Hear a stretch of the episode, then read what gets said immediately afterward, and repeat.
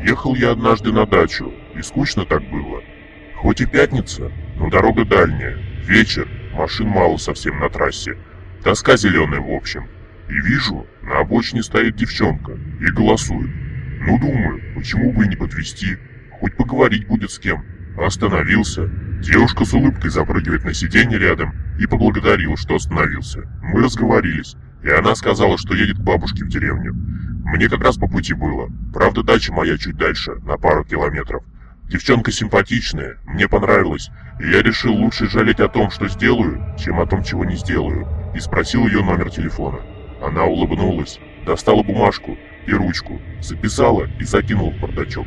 Довез ее до деревушки той, высадил возле старенького дома и поехал дальше довольный. Подъехал к дому, остановился и решил записать номер в телефон, чтобы не потерять. Открыл бардачок, но бумажки той там не оказалось. Я весь бардачок обшарил, все вытащил и переложил, но так ничего и не нашел. Подумал и решил, что завтра днем быстро съезжу обратно. Хорошо, что недалеко. И все-таки спрошу еще раз номер. Переживал, чтобы только не уехал до моего приезда. Как задумал, так и сделал. Собрался и поехал. Подъезжаю к тому дому, где высадил ее. Выхожу, стучу в дверь. Открывает мне бабушка. Приветливая такая. Я у нее и спрашиваю, а где внучка ваша? Я ее вчера подвозил, хочу еще раз увидеть. Она так удивилась сразу и с ужасом спросила, как это подвозил?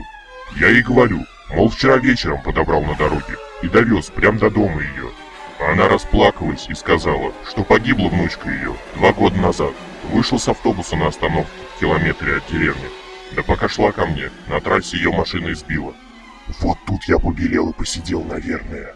Успокоил бабушку ту, посочувствовал ей и поехал домой.